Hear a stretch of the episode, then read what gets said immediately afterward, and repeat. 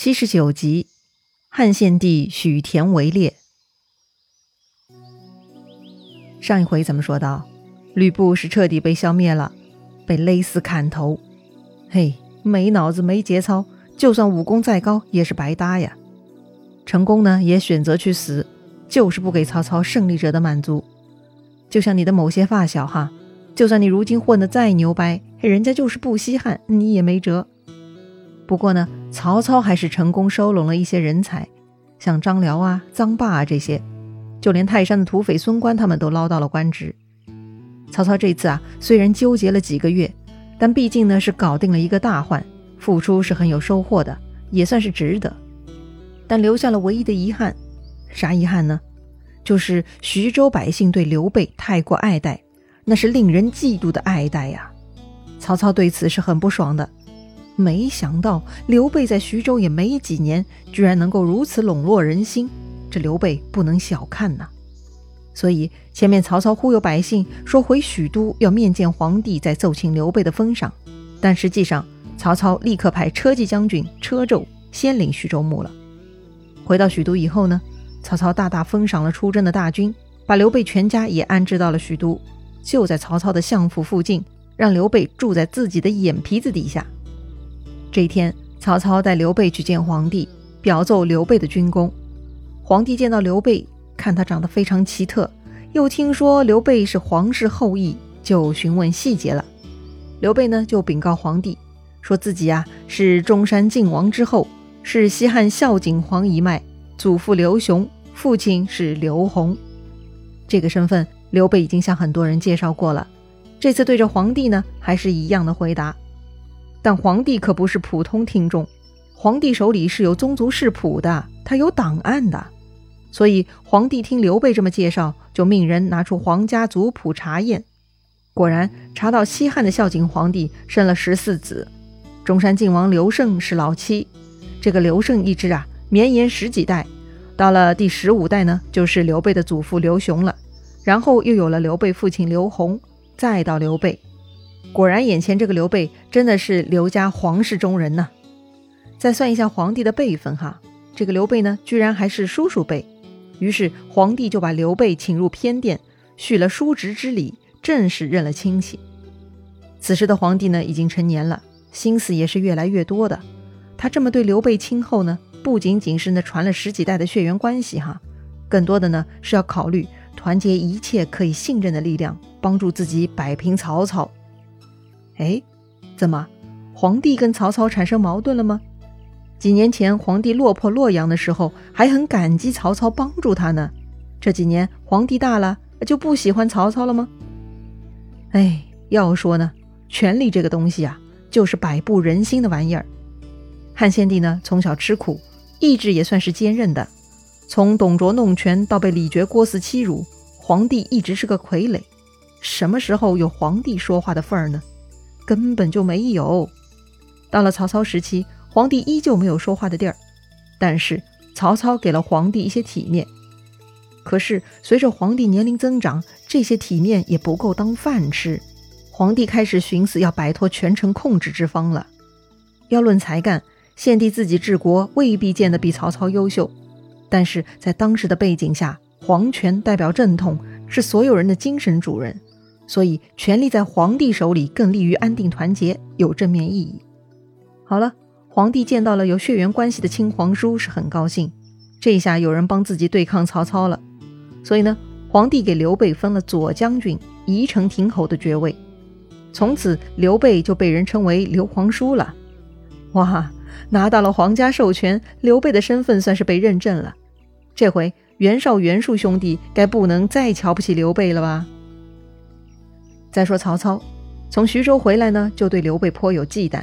这次刘备又被皇帝认作皇叔，曹操心里也是有点毛毛的。但是曹操是做大事的人，他能容忍很多事情，虽然不痛快，但曹操觉得刘备成了皇叔，那就会更听话了。为啥呢？因为曹操下令，那都是用天子诏令的。刘备成了皇叔，那就更没有不服从的理由了。所以。曹操可以任意使用刘备了，也不是件坏事啊。而且在许都，那就是曹操的地盘，刘备还能掀起啥风浪？要说在许都，刘备是没有根基，不足为惧；有根基的是那些老臣。要说如今朝廷要员都是曹氏公司的成员，还有哪些老臣有能力反抗曹操吗？哎，是有这么一个人哈，这个人呢是太尉杨彪，就是当年跟皇帝商议挑起李傕郭汜内斗，然后请曹操来辅助皇帝的那位。要说这杨彪也是看好曹操的，为啥曹操现在对杨彪有意见呢？有两个原因哈。第一，当年杨彪看好曹操，并不是因为喜欢曹操，只是想使用曹操而已。杨彪呢，还是为皇帝考虑的。第二，杨彪是袁家亲戚，只要杨彪不爽了，随时可能跟袁绍、袁术里应外合，随时可以颠覆曹操的。所以基于这样的两条呢，曹操对杨彪啊。于私没有个人情谊，于公更是有大大的威胁，所以呢，曹操呢就想除掉杨彪。曹操手段呢也是很毒辣，他令人诬告杨彪跟袁术有勾结，就把杨彪打入大牢了，再让满宠去审问。满宠，对，就是那个徐晃的老乡，之前劝降徐晃的这个满宠呢，为人狠辣，非常下得了手，也是中国历史上有名的酷吏之一了。虽然呢。曹操给杨彪扣了一个勾结袁术的帽子，但明眼人都能看清楚，杨彪忠于朝廷，在皇帝落难时四处奔走追随，如此忠贞老臣，怎么会干出这种事情来呢？所以大家都很不服，但是也没有人敢站出来说话。但是恰好啊，有一个敢说话的人呢，此时正在许都，他呢就来找曹操了。谁呀？还记得吗？那个天才少年孔融，孔文举呀。小时候呢就很会怼人的那位啊，孔融呢就劝曹操，杨彪四世亲德，就算跟袁家是亲戚，也不能给他治罪呀。曹操呢也不愿意正面回答，说呀这是朝廷的意思。笑话，朝廷算个啥？委员会吗？朝廷不就是曹操自己吗？但曹操这么说，就是想推说自己不知道。是朝廷走官方流程的处置，没办法。孔融也不依不饶，他说：“假如成王要杀昭公，周公可以说自己不知道吗？”这句话什么意思呀？这里头啊提到三个人：成王、昭公和周公。周公是周武王的弟弟，周武王死了以后呢，就是周公摄政的。成王呢是武王的儿子，昭公呢是武王的兄弟。所以，如果成王要杀昭公，这个摄政的周公又怎么会不知道呢？他能推说自己不知道吗？言下之意很明白哈。如果当今皇帝要杀杨彪，曹操也不会不知道啊。孔融这么说，就是戳破曹操的掩饰。呃，曹操被戳破了，也觉得吃相难看啊，就免了杨彪之死。于是呢，就罢了杨彪的官职，让他回老家了。但就算如此。曹操这回呢，也是出手有些过分了，所以就有人来弹劾曹操了。弹劾的人呢是议郎赵燕，他弹劾曹操啊，不奉皇帝旨意，擅自处置大臣。曹操大怒，就把这个赵燕给杀了。要说呀，在赵燕这件事情之前呢，曹操一直是装腔作势，扮演为国为民的忠正良臣。但接连杨彪、赵燕的事情，曹操呢就彻底撕开伪装了。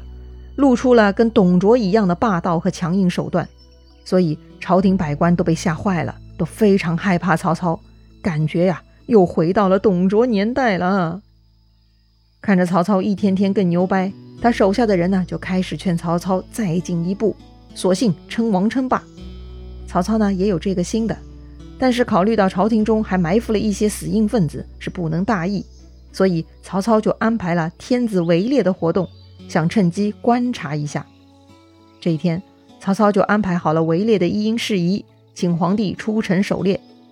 皇帝呢推说不是时候，不想参加围猎。但曹操还是坚持。他说呀：“古来的皇帝一年四季都要围猎的，春搜夏苗，秋显冬狩，显示武力。特别如今四处作乱，更应该借围猎之势彰显武功。”这里说到的春搜夏苗，秋显冬狩呢？分别是指一年四季的捕猎方式和对象。春搜就是春天打猎的时候需要注意啊，不能把怀孕的野兽给打死了，这样的动物数量就不均衡了。所以春天捕猎要搜那些没有怀孕的野兽，夏苗，呃，意思就是夏天捕猎的对象啊，就得是那些破坏庄稼的野兽，因为夏天呢是庄稼苗生长旺盛的时间，射杀这些破坏庄稼的禽兽呢，可以保障粮食的收成，也是维持一种平衡。秋险，是指在秋天捕猎的对象呢，应该是那些伤害家禽的野兽，而冬狩啊，就是到了冬天。可以不用太区分，围猎即可了。目的也是为了维持动物数量的均衡。要说啊，古人的智慧还真不少呢。又说到这次田猎对皇帝而言是有重大意义的，那皇帝也不敢再推辞了，只能出城打猎去了。曹操这次是特意安排的围猎，他要显示武功嘛，所以呢，他带了十万兵士随行啊。他跟天子呢就在许都附近的许田围猎。如此浩荡的队伍啊，不知道的还以为是皇帝亲征呢。都说了，这次围猎是曹操的精心安排嘛，所以曹操一路呢都在试探皇帝和百官。曹操呢故意跟皇帝并马而行，就是两匹马齐头并进哈，时不时的呢他还要超过皇帝一个马头的距离。这个动作虽小，但确实十分张狂无礼。因为紧跟着他跟皇帝的就是曹操的心腹将校，文武百官呢都被隔离在最后面呢。远远的，根本就插不上嘴。这个场景呢，就是曹操单独挟持皇帝队伍在前面，而其他关怀皇帝的百官呢，都被曹操的精兵强将隔离在后方，也是爱莫能助了。这些人当中呢，也包括刘备。当然，刘备是个手拙的高手，他一向能耐得住性子，所以刘备很安心地躲在后头，继续保持观察。皇帝放眼看一圈。身边都是曹操的人，心里很不舒服。要说曾经这个皇帝刘协也是聪明的小男孩，那如今长大成人的他是否还有头脑呢？皇帝到底是怎么陪曹操打完这场猎的呢？有没有发生有意思的故事呢？咱们下回再聊。如果你喜欢这个节目，请点击页面右上角分享给你的朋友哦。咱们明天再见啦！